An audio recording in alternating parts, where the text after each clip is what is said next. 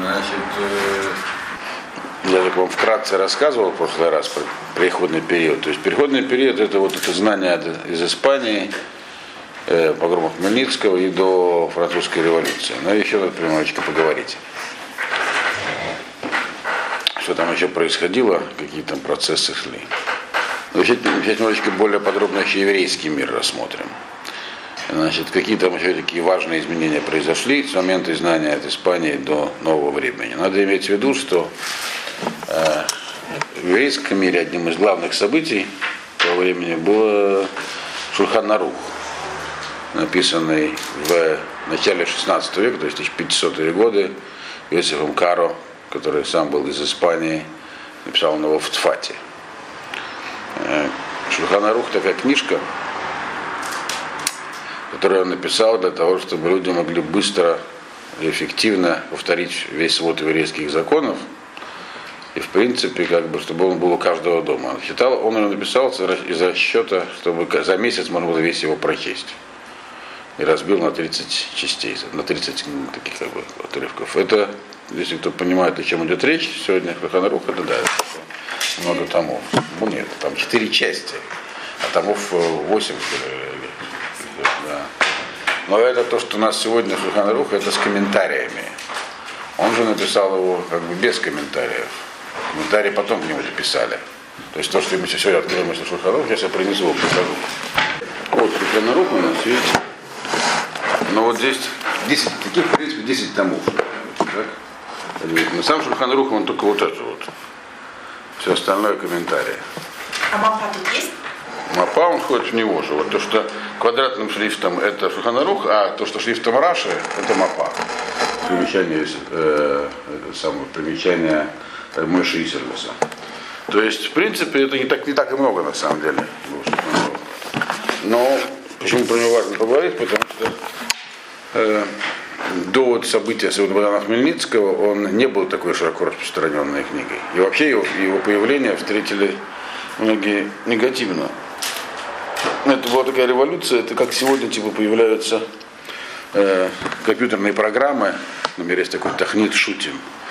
Э, есть сегодня компьютерная программа, где собраны, собрана масса респонсов. Взял Барланский университет, это э, не то чтобы не признает, но есть она определенная позицию тоже понятную. Я сам разговаривал с одним директором израильской школы, такого вязаной кипе, он говорил буквально следующее, повторяя его слова. Он был в восторге, когда только появилось, говорит, все, говорит, не нужны больше рабаним. Э, есть, э, я ввожу вопрос туда, и он мне находит шуты, то есть уже были ответы на разные вопросы похожие. Я теперь могу посмотреть сам все, что есть по этому поводу. Сейчас же много вопросов, но Все наверное. Которые... Я думаю, что эта позиция наивная, но примерно такие же возражения были против Шульхана Руха в свое время. Э, до Шульхана Руха, в принципе, так устанавливался ПСАК местным раввином. Э, был большой корпус литературы, обязательно в нее входила Гемора, и он должен был на каждый вопрос давать ответ, исходя из тех, что было написано до него, решением, Рамбом, э, другие решения, кроме Рамбома. Не случайно поэтому после Шульхана Руха началась другая эпоха. То, что было до Шульхана Руха, называется решением. Э, первые комментаторы, а после Шульхана начались уже ахроним, мы сейчас в это время живем. То есть, как бы действительно, эта книга была, особенно когда книги стали печататься, она появилась в каждом доме. И, в общем, э, и с ней можно было поконсультироваться по многим вопросам Малахи, ежедневной, по крайней мере, вместо того, чтобы идти спрашивать раба. Поэтому это вызвало такую оппозицию. И к тому же еще Иосиф Кара, хотя сам себя не позиционировал ни как а, ашкенадский, ни как сефардский еврей, но все-таки он был с Фаради. И не случайно к нему на, э, написал примечание э, еврейский мудрец из, Кра, из Кракова, Мойша Исерлис, которые так и издаются вместе в тексте Шуханаруха есть. Э, вот, например, видите, это вот Шуханарух, а вот это вот, это Мапа, это примечание Исерлиса, Рабаша Исерлиса. Мапа, это так он назвал свой комментарий. Скатерть. Шульхан рук означает накрытый стол, а он назвал свой комментарий Мапа скатерть на стол. А? Ашкенадская скатерть. Да, где, как бы там, где Ашкенадский обычно, на самом деле он тоже написал Шуханарух одновременно с Иосифом Кара. То есть эта идея возникла у них обоих, они его писали, его пользуясь рубрикацией, которую вел Тур еще до них, который араб. Но просто Иосиф публиковал первый, и Мофеиселис решил, что он ничего не может к этому добавить. И только добавил то, что там, где отличается ашкенадский обычай. И вот эти самые погромы Богдана Хмельницкого, про которые мы в прошлый раз с вами говорили, так, они привели к тому, что Шульханарух стал, как бы, получил всеобщее признание. Ну, правильно. Потому что так, э, очень многие общины были со своих мест буквально искоренены, многие рабаним погибли. Тогда как такая книга казалась очень полезной в этот момент. И интересно, что два самых таких главных комментария на Шульханарух были написаны как раз в это время. Э, вот один из них э, Шах, вот он здесь. Шах такой. Второй Таз, ну это, это Том Хошин Мишпа, здесь не Таз, это другой комментарий, он с другой стороны. А были, были написаны как раз во времена погрома Хмельницкого, причем оба автора жили в той местности, где эти погромы проходили. И писали их во время этих погромов. То есть это тоже показывает, что ашкенадские мудрецы в это время тоже повернулись к Шульханаруху. До этого, еще надо иметь в виду, э, была определенная доля критики у, у ашкенадских евреев по отношению к испанским. И они, в общем, объясняли изгнание из Испании тем, что испанские евреи, они слишком, стали слишком испанцами. Переняли от них одежду, обычаи, и вообще были чересчур увлечены в испанскую нееврейскую жизнь. И тут, когда произошло, произошли эти самые события Тах и Тат, то, что в прошлый раз Ася спрашивал, а из-за чего они были? Я, кстати, просто посмотрел, действительно, в то время люди тоже задавались этим вопросом, и не находили ответа.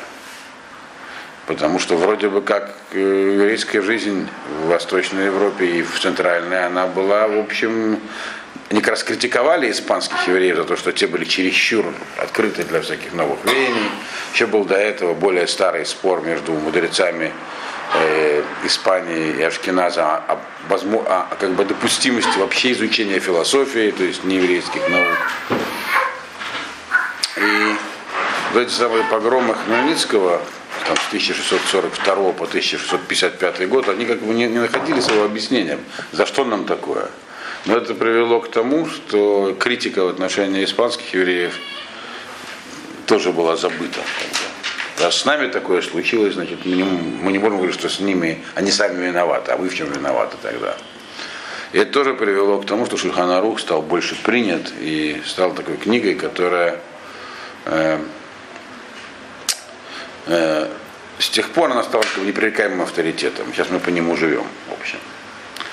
Э, еще кроме этого произошли одновременно с погромом Богдана Хмельницкого, они, они закончились окончательно в 1655 примерно году, когда он примкнул к России.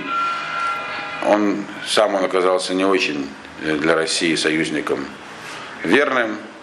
Э, он вел переговоры со шведами, которые в то время оккупировали часть Пруссии, часть Польши, с тем, чтобы э, под их патронажем создать свое независимое казахское, как бы сказали, украинское государство. То есть он был за спиной России вел всякие тоже, делал закулисные действия. Сейчас бы э, э, и, но он умер в 1957 году, и фактически его, вся его революция, она закончилась ничем, кроме, кроме большого количества пролитой крови. Русские быстро договорились с поляками, поделили э, всю эту спорную территорию, то, что за Днепром досталось России с той стороны Польша, потом еще туда пришла Турция, завоевала часть всего. То есть все это прошло, как бы вся его революция осталась в Туне. Э, но евреи сильно пострадали и переосмыслили свою жизнь. То есть та самая та критика, которая не была по поводу вот, сефарских евреев, она, в общем, прошла. Но тут развивались, другие события. Во времена всех этих вот э, неурядиц, 1640-е годы, уже был, уже жил такой человек, которого звали, Шапты Цви. Он, его родители были происхождения сефарского, то есть, скорее всего, из, из Греции, изгнанники из Испании. И он, сам он жил в Измире, или тогда называлось это Смирно, в Турции. И ну, был, были очевидно здесь такие способности большие. Он еще ему 20 лет, когда ему уже дали равинскую смеху, то есть там это называлось хахам. Был хахамом. Но у него были всякие экстравагантные представления о себе самом и о многих других вещах. Он там однажды чуть не утонул и спас и объявил, что это было чудесное спасение. В общем, короче говоря, он себя вот стал выдавать за Машеха. И он также погружался в изучение Кабалы, что в то время не было принято очень сильно. Очевидно, в нем что-то такое было харизматическое, потому что у него стали образовываться круг последователей. И когда он потом посетил Иерусалим, то есть он в какой-то момент он из Турции отплыл в Египет, а оттуда в Иерусалим и жил в, 1666 году, он уже жил в Иерусалиме. И там у него тоже образовались, там у него образовался такой очень последователь бойкий, его звали Натан из Газы, он был молодым человеком, но тоже был очень способным агитатором. Значит, и вот. И благодаря этой агитации, всяким личным способностям Хахама этого самого Шаптая Цви, он действительно э, очень сильно прославился. И, по крайней мере, многие евреи, которые жили, вот, ну, сефардские евреи, которые жили в бассейне Средиземного моря, вот, Юг Италии, Греция, Турция, Северная Африка, они э, в него поверили. Люди продавали имущество, ехали к нему в Иерусалим. Потом он переселился в Турцию и вел себя действительно как э, с особой царской кровью. У него был двор в двух местах, дворцы. Все это было в Турецкой империи происходило. Даже Таз, э, который Загав, который вот комментатор на Шульханарух, он послал к нему своего сына и племянника, чтобы они ну, проверили его. Они вернулись, привели какие-то подарки от него.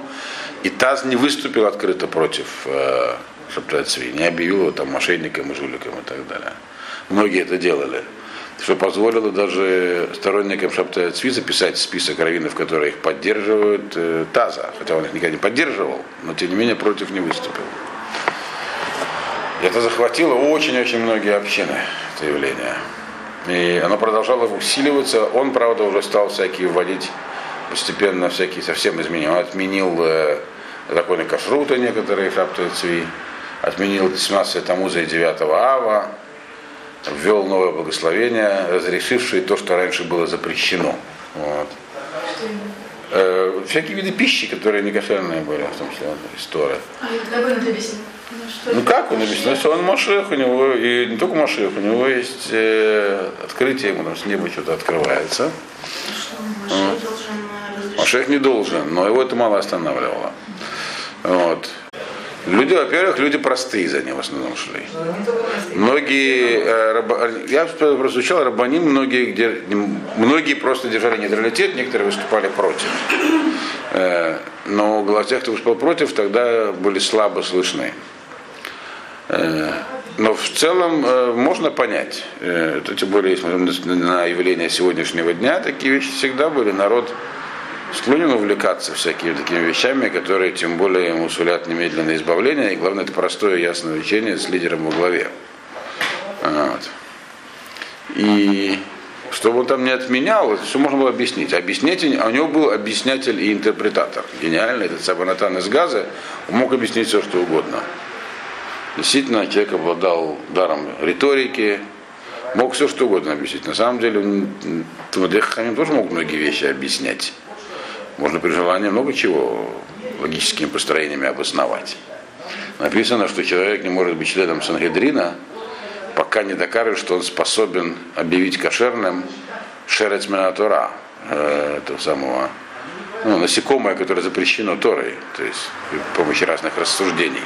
Не верите, что он его объявит кошерным, верите, что он должен владеть законом совершенством. В каждой вещи разрешенный и запрещенный. Есть стороны разрешенные и запрещенные, просто как эти стороны интерпретировать.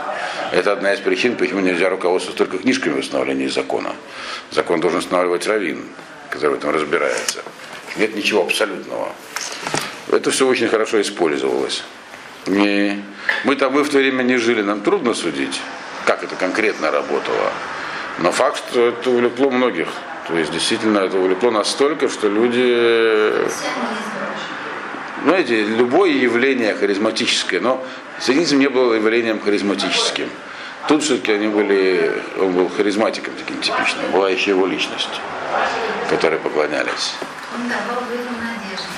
Надежду дают многие, но не всем удается создать такое. Много жуликов есть, и лжемашехов было миллион. Но такое влияние немногие из них сумели получить. Вообще, нет, больше намного было. Вообще, э, когда людям в жизни прощают, им это нравится, как правило.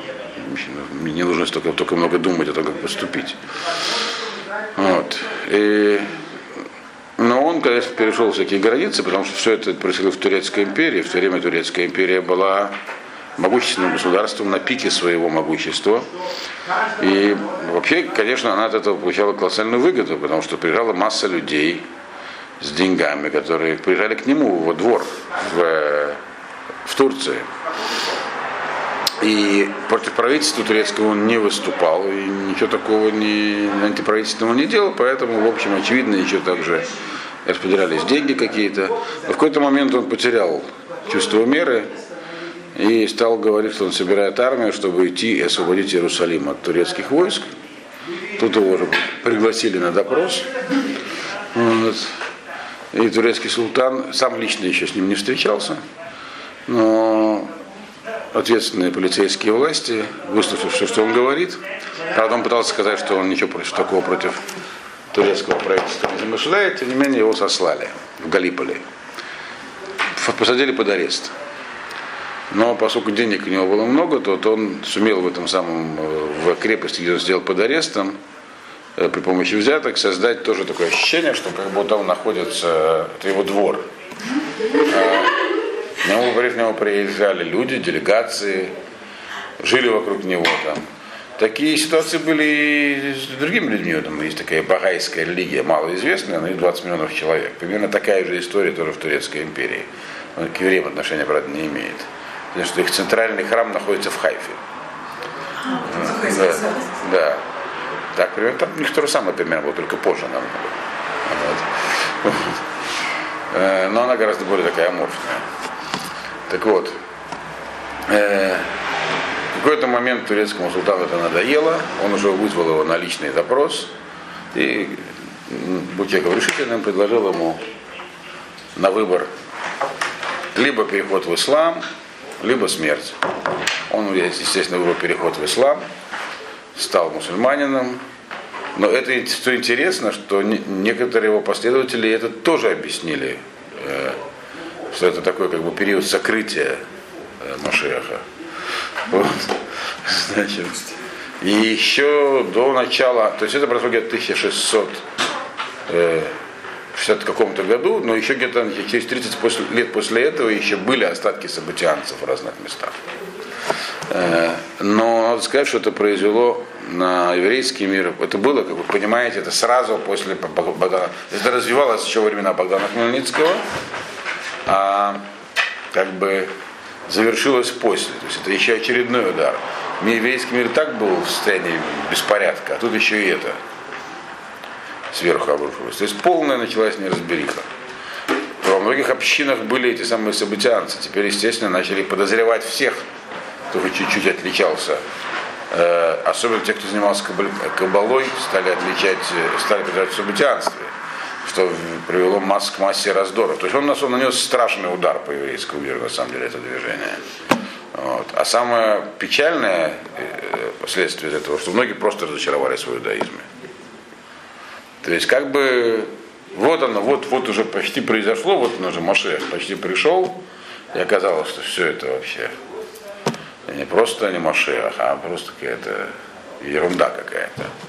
Это, конечно, подорвало мораль. И это потом впоследствии позволило новому, новому времени, когда вот э, появилась евреев возможность уйти от Торы, широкая оставаясь время. То есть изнутри это сильно подорвало многих э, э, еврейский дух. Надо еще иметь в виду, что не эти, еще не все этим исчерпывалось. Одновременно в начале 17 века в Амстердаме э, развивались еврейские философские учения. Многие, наверное, слышали такие имена, как Барух Спиноза, Ариэля Коста, да? Это тоже примерно в это время все происходило. э, но только в Амстердаме. Все это, вся эта каша, и это все на фоне религиозных войн в Европе. Только что прошла 30-летняя война, но на этом войны не кончились. Вот, и, то есть э, ситуация была совсем, то есть полный беспорядок в жизни Европы. В еврейском мире возникают всякие такие движения типа Шаптая Цви. У Риэля Коста, его потом последователь Барух Спиноза, которого, кстати, Бенгурион пытался... Бенгурион считал себя философом, то есть он считал, что разбирается в философии, хотя как те люди, которые с ним разговаривали, говорили, что это было не так. Но тем не менее он считался поклонником Баруха Спиноза. Барух Спиноза такой был еврейский рационалист, философ, который и он, и Юрий Коста, его предшественник, они были из семей крещенных евреев, которые потом как бы были, стали Бали и Чува. Но, на- а, да, но надолго их не хватило, и они потом как бы снова их затащило. Э, Но они как бы философию. Э, Барух Спиноза был подвергнут отлучению от общины, астракизму и так далее. И Бенгерон пытался добиться, чтобы отменили это через 300 лет после этого. Это было, чтобы Спинозу признали все-таки, э, отменили его отлучение. Но, по-видимому, не добился своего. А вот кого- Э, Ну, я сам, честно скажу, Спинозу не читал. Не то, что не пробовал, пробовал, ужасно скучно. Вот. Э, Но в молодости. Но она действительно такая полная кфира. То есть полное отрицание Всевышнего. Вообще такое. То есть совсем такой полный рационализм. Но после коммунистической идеологии все это кажется детским лепетом. В общем-то. Э, Но очевидно, тогда это как-то такое, какой-то эффект произвело, и, и серьезно. А тем более это происходило в одной из самых устоявшихся и богатых общин Европы, Амстердамская португальская община в Амстердаме, которая была такой... Те евреи, которые попали в Амстердам, как раз там были встречены хорошо. И там это внутри вызвало раздор. То есть все эти вот такие движения, они подрывали изнутри э, э, евре- евреев. И поэтому, когда, когда мы говорим про то, что произошло после французской революции, во Франции, Германии, Центральной Европе, мы будем говорить, надо иметь в виду, на каком фоне это происходило. Примерно та же самая ситуация в Восточной Европе и России, в частности, всегда запаздывает на пару столетий во всех явлениях, так научного, как технического, так и только в литературе говорят впереди, понятно. Все, ну и в области балета еще. Вот. Э, то здесь то же самое произошло, но только позже. Э, уже через э, 200 лет после этого. Подрыв, когда изнутри все вроде формы еще соблюдались, но внутри уже было много всяких противоречий. Надо иметь в виду, что это самое событианство, оно, как я уже сказал, привело к тому, что да, э, все эти вот погромы Богдана Хмельницкого, они привели не только к тому, что Шульханарух стал авторитетной книгой, что хорошо, но еще к тому, что Каббала вошла в жизнь.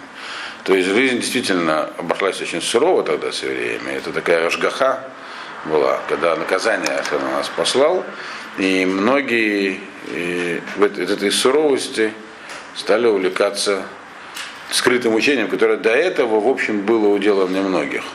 Каббала. Мы видим, что и сегодня Каббала очень популярна по другим причинам. Э, И, соответственно, а событианство, оно как раз на Кабалу очень много опиралось. Когда что-то не мог Натан из Газа объяснить, он ссылался на Кабалу, естественно. Э, Поэтому был еще один такой спор мощный, который произошел в следующем поколении, в немецком еврействе. Это уже в 18 веке.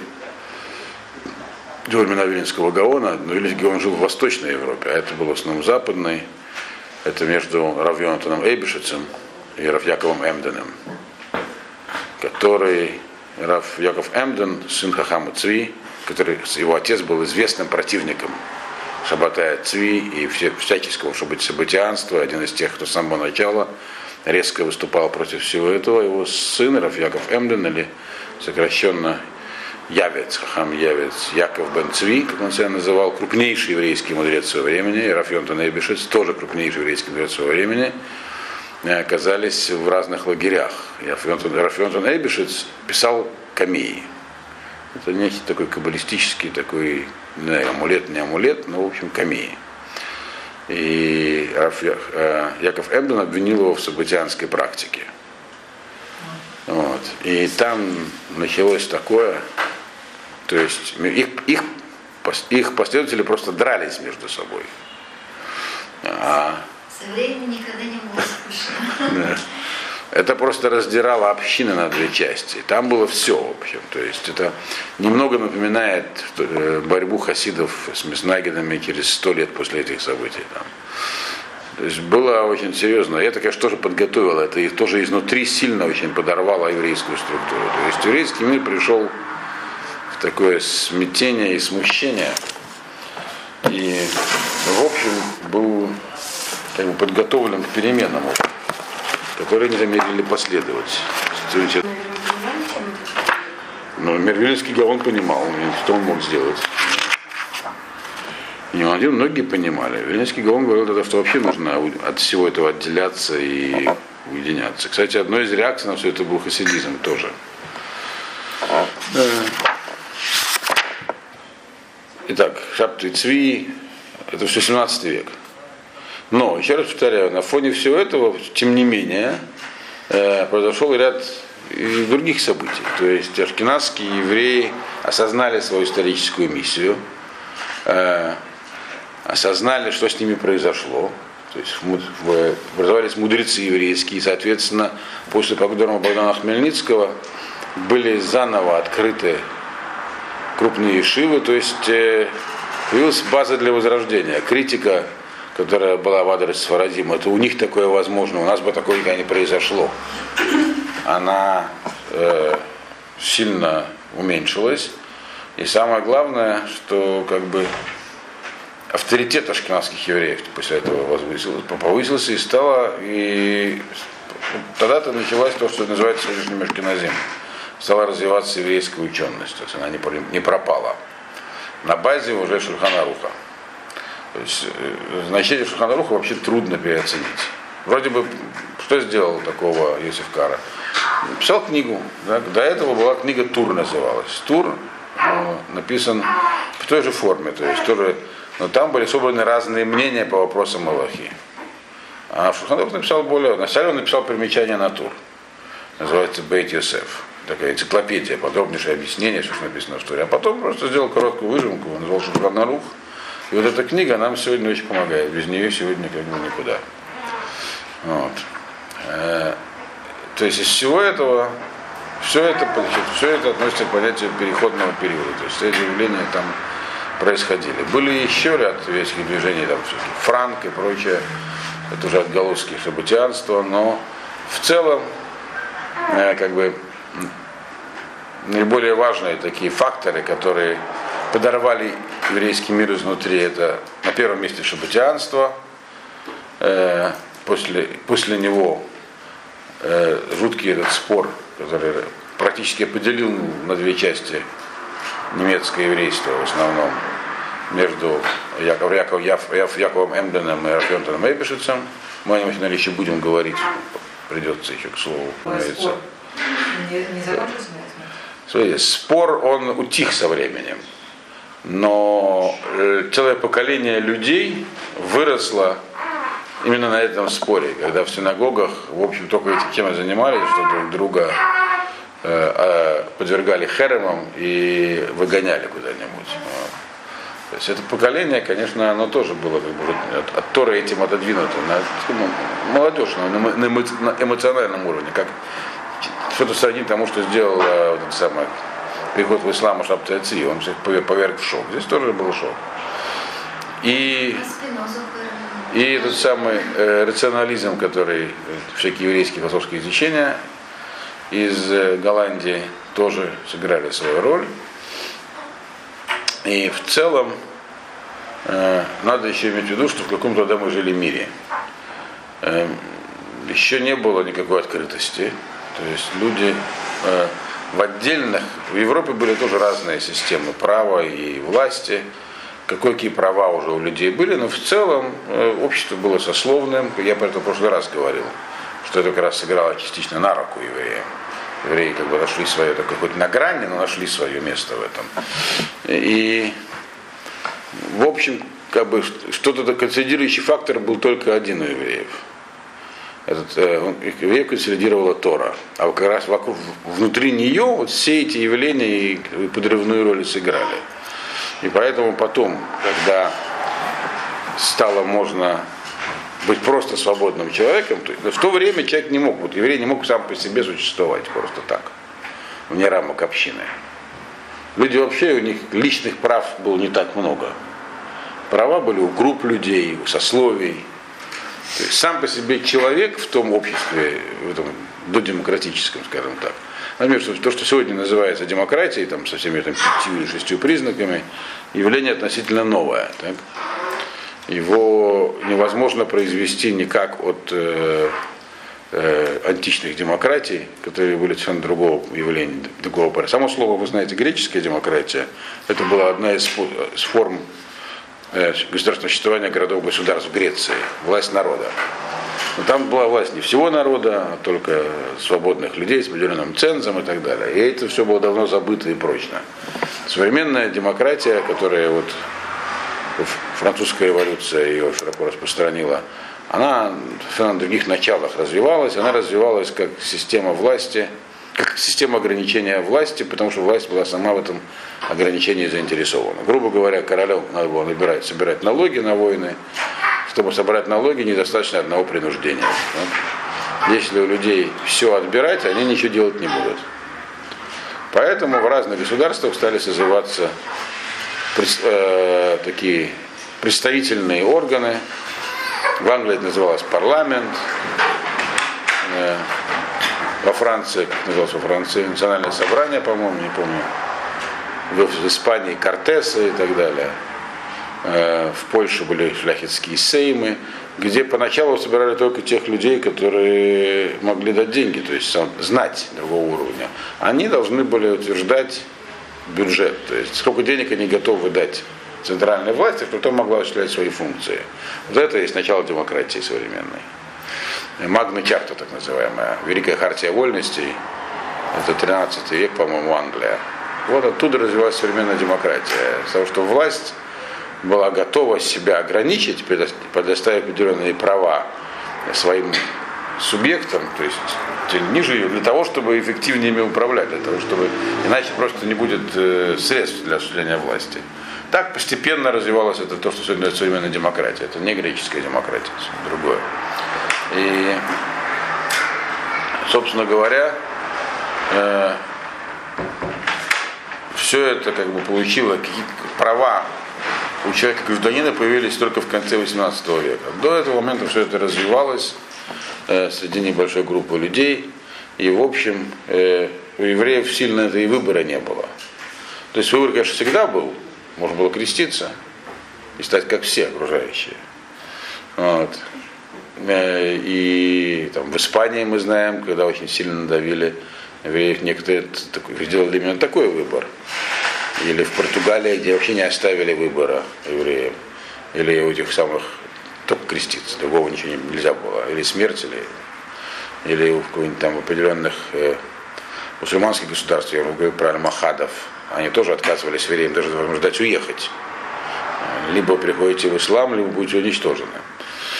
Вот. Э, Но этот был такой выбор, который, как вы сами понимаете, не всем подходил, мягко говоря. Евреи оставались евреями.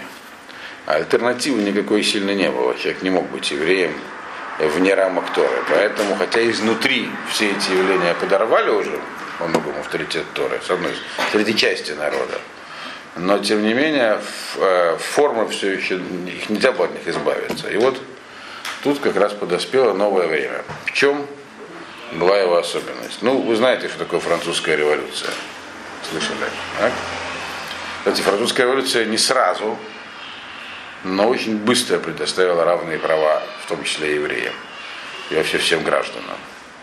Значит, ну, французская революция была после американской, но она и пользовалась идеями американской революции, которые многие деятели французской революции принимали участие в свое время в бои, в войне Америки против Англии, то есть американской революции, и деятели французской революции. Интересно, что э, это, это- это французское правительство королевское поддерживала американскую революцию против Англии, э, просто потому что это был удар по Англии, то есть было очень недальновидно.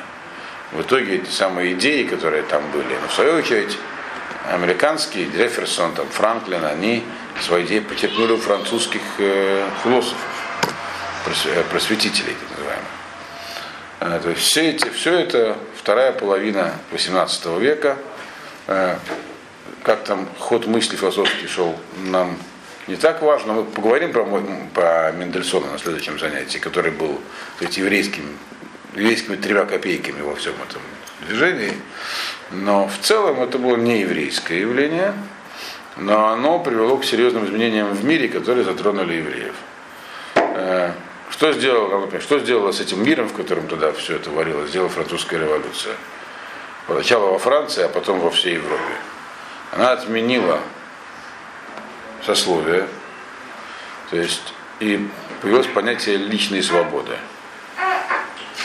То есть человек теперь мог быть сам по себе. Это, конечно, сильно утрированное такое для техники, но человек мог быть сам по себе. Человек больше не обязан был быть евреем или там, немцем или каким-то лютеранином. Отделила церковь и государство. Сегодня это просто кажется таким вот этим, что значит отделить церковь, не отделить церковь от государства.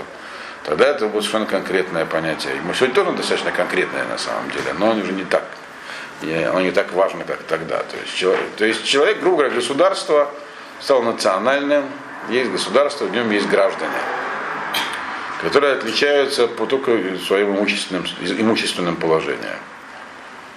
Например, до этого право на землевладение это было право, которое далеко не каждому давалось.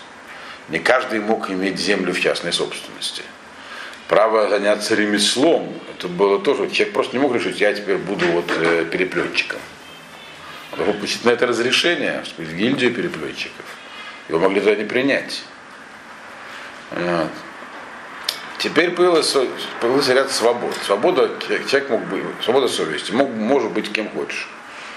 Хоть э, евангелистом, хоть баптистом, там, это одно и то же, правда. Хоть, э, хоть кем угодно. То, что не нарушает общественный порядок. Может быть евреем, если, если хочешь.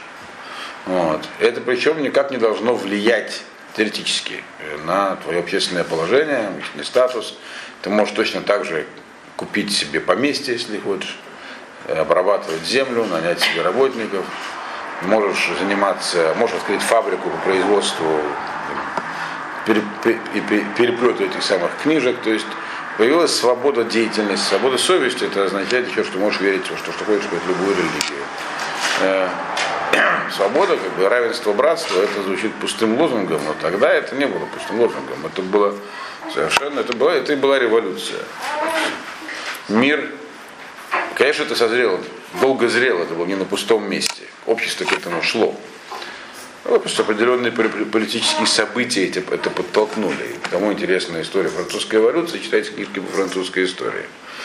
Понятное дело, только нам нужно знать, что такой революционный переворот, кстати, между прочим, э, в некоторых странах эти события вызревали постепенно и без революции.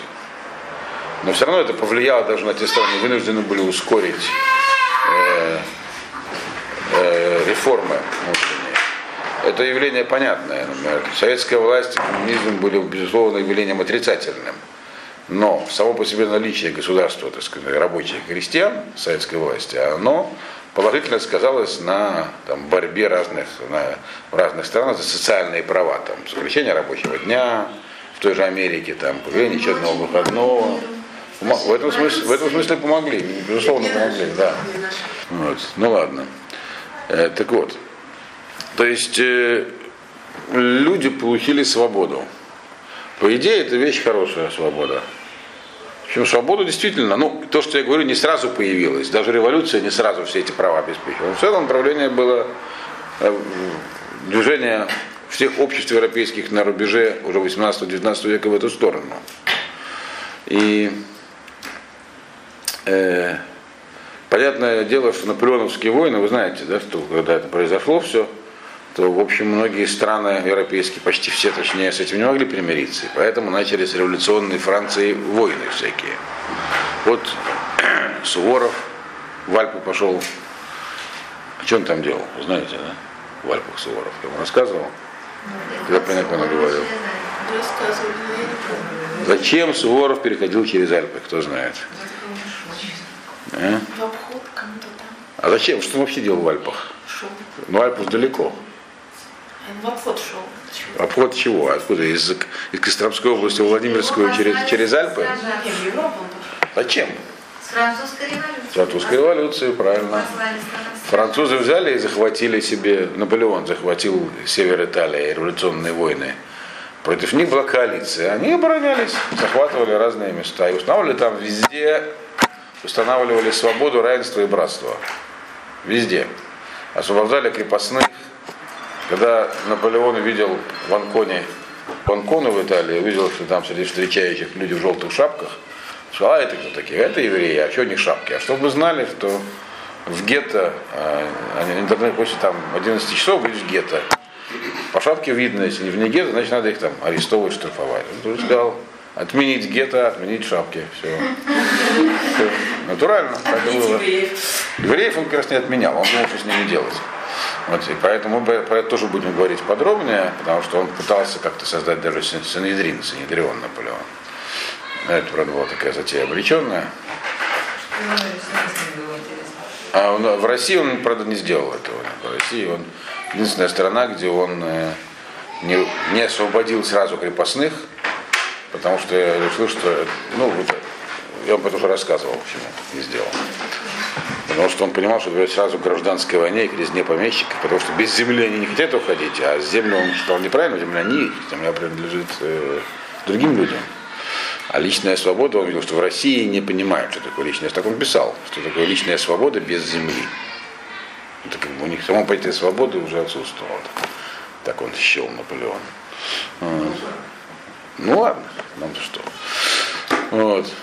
Короче говоря, так получилось, что раз на него на, на Францию нападали, это привело к тому, что Наполеон стал императором в итоге, потому что он был одним из самых выдающихся полководцев, был еще один там у них. Вот. Но в итоге Наполеон стал во главе всего этого и на, как говорят, на штыках разнес эти все, эти, все эти свободы, равенство и братство по всей Европе. После того, как Наполеона сместили, реакция, конечно, была, кое-что вернулось обратно, но многое осталось, а многое потом все равно. Потом в 1848 год еще одна серия революций. В общем, короче говоря, постепенно в течение 19 века все, эти, все это сработало. И, конечно, это поставило евреев перед интересным выбором. Причем только евреев Западной Европы. Евреев Восточной Европы ни перед каким выбором пока не поставила, поскольку в Восточной Европе ничего такого не произошло. Мы знаем, что когда крепостное право отменили, В 1760 году. отменили крепостное право. То есть там еще долго рабство было. А так в Западной Европе к тому времени уже была свобода. И что теперь делать в этой, в этой ситуации евреям было? То есть есть ли есть свобода? Вот сегодня, например, у нас тоже есть в некоторых странах свобода. Свобода есть у нас, например, в Америке, так? Полная. И еще, в общем, по всему миру. Это дает возможность еврейским общинам. Вот здесь в России тоже в определенном смысле сейчас есть большая свобода. Можем, э, как община, существовать, создавать свои институты, какие хотим, в принципе. Хотим открыть школу, но никто не может помешать. Хотим синагогу, но никто не может помешать. Вот. И не будет мешать. Неинтересно мешать. Зачем мешать? Так было, поверьте, не всегда. Вот. При царском режиме, чтобы построить синагогу, надо было очень много э, усилий положить инстанции обойти. Или чтобы поселиться хотя бы где-нибудь вообще. Построили же 30 лет. Да, очень непросто это было. Потому что здесь уже жило 20 тысяч евреев, которые занимали все о, серьезное положение в обществе. И все равно это было непросто. То есть, но естественно, что получается? Э, но и также появляется свобода и, не строить синагогу, и не- не быть евреем, и вообще никем не быть. Вот. Вот, например, в современной Германии есть церковный налог, так называемый. Так? Любой гражданин Германии платит налог, если хочет, который идет, э, государство его направляет на институт той конфессии, которой он принадлежит. Например, евреи, платят этот налог, то они, если они члены общины формальные, то они платят этот налог, и он поступает на развитие еврейских учреждений. Но человек может сказать, я никакой конфессии не принадлежу, я никакой налог платить не буду. И все. Никакой, тогда он ничего не платит. То есть появляется также выбор, то, чего не было до этого у евреев. Не, не, не, не становиться, не креститься, так сказать, не переходить в ислам, а просто существовать автономно. Вопрос, насколько это комфортно, насколько это приемлемо обществу, но нет никаких формальных ограничений для этого. И в этой ситуации, конечно, всякое стало происходить. Тут главное противоречие, которое э, э, в умах людей действовало, это, с одной стороны, стремление жить свободно, с другой стороны, э, дискомфорт от свободной жизни, потому что, в общем, все остальные вокруг них, общество все равно придерживается традиции, кроме законов есть еще традиции. И люди все равно объединяются в группы по происхождению, по вероисповеданию и так далее. Значит, как вероисповедание свое евреев многих перестало устраивать в силу тех самых факторов, которые я вам до этого рассказывал. Этих, всех этих внутренних сотрясений и э, передряг. А, поэтому многим было желание от него, конечно, отойти в сторонку. Но жить в одиночку тоже не хотелось. И вот так появились всякие движения, которые называются реформизм, консерватизм, и все, что у них развилось, которые сыграли интерес и продолжают играть такую интересную и негативную, безусловно, роль еврейской жизни. Об этом мы поговорим в следующий раз.